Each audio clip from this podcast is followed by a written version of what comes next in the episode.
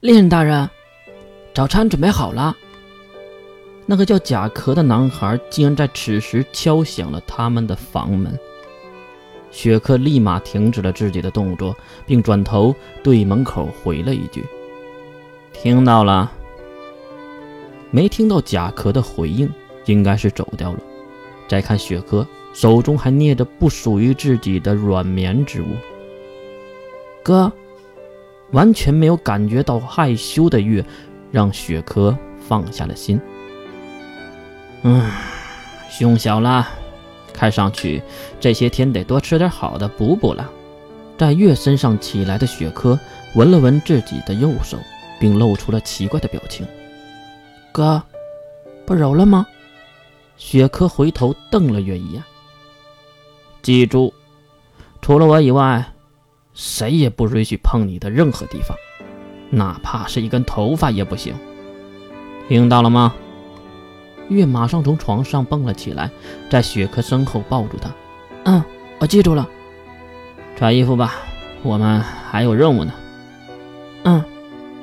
两人吃完了早饭，穿好了衣服，雪珂牵着月腰间的绳子，来到了城市角落的一户民宅，但是月没有进去。他被当成了马匹一样拴在了门口的木桩上，对，就是那腰间的绳子。就在月还在纠结被对待的方式时，屋内两声枪响，随着一阵阵骚动的声音，雪珂推开了木门，走了出来。走吧，去救助站。雪珂解开了绳子，月也是跟着走开。不过月有些好奇的回头看了看那打开的木门，里面一片漆黑。也不知道到底发生了什么。哥，救助站不就是医院吗？不，医院更大一些，或者说救助站就是个个人的诊所，更确切一点。去那里干嘛？雪珂还是转头瞪了一眼月，那个眼神就是说你问了也没有用的意思。十几分钟后，两个人来到了所谓的救助站，外面的长椅上就有不少的人。再有的就是救助站，虽然也是木质建筑，但是外表却刷成了白色。哎呦，伯格先生！刚刚进屋，雪珂就大喊起来：“哎呦，这个不是雪珂特师吗？你来……哎！”一位年轻的白种男性目光被月吸引，或者说是月腰间的绳子吸引了过去。喂，这是奴隶吗？这个国家还没有通过奴隶制度吧？行了，伯格，别开这种低级的玩笑了。这个是我妹妹，我只是怕她走丢了才绑着的。哦，伯格走了过来，来回的打量着月。喂，我有事儿找你，正经点。边说，雪珂将一封信递给了伯格，应该就是昨晚写的那封。看到信，伯格也是严肃了起来。为什么要找这个人呢？伯格指了指信上的人，哪来那么些问题呀？干你的活就是了。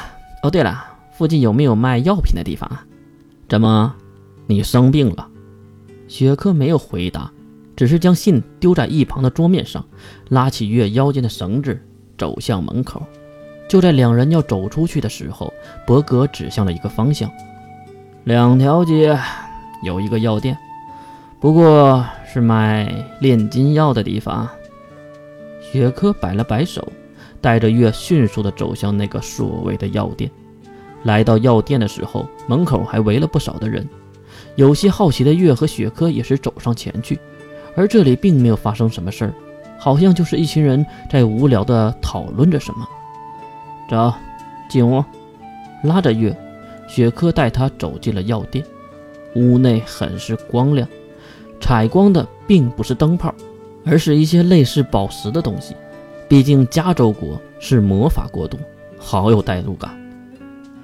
呃，来点什么呀？老板还没有转身就喊了起来，因为门口门铃的声音。雪克掏出一个袋子，在里面抓了一把金币，丢在了柜台上。一瓶黑水银。好嘞，马上给你拿。收好了钱，在后面的货架上开始寻找。对了，老板，门口的那些人在议论什么呀？老板转回身，将一瓶黑色的液体放到了雪珂的面前。哦，刚刚啊，有一个寡妇带一个女孩，两个人被人枪杀了，听说是情杀。哦，情杀？越好奇的追问。对呀，那个女人和某个大角色有染，后来背着人家把孩子都生下来了，所以才会被杀吧？月。扯了一下月腰间的绳子，雪珂拿起小瓶子，转身就离开了药店。一路无语的雪珂很是奇怪，月应该也是猜出了其中的问题。哥，那母女是你杀的吧？雪珂停下了脚步，转回头。我们的盘缠虽然花完了，但是有一部分是那个大人给的，我只是帮他解决了这个不要脸的情妇而已。等等。不是哥哥你的情人呢？雪珂张大了嘴，你说什么呢？啊，不是哥哥的情人就好，死了就死了吧。雪珂压低了眼神。月，你知道什么是死亡吗？月点了点头，知道啊，就和睡觉没什么区别吧。哼哼，对，差不多。雪珂拉着月。继续了脚下的行程，只不过刚走两步就遇到了熟人。哎呦，小瘪三儿，好久不见呐！阴霾里透露着阳光，黑暗中释放的荡漾。没有人可以逃离这里，因为。你还流着黑色的血，受着逆世界的伤。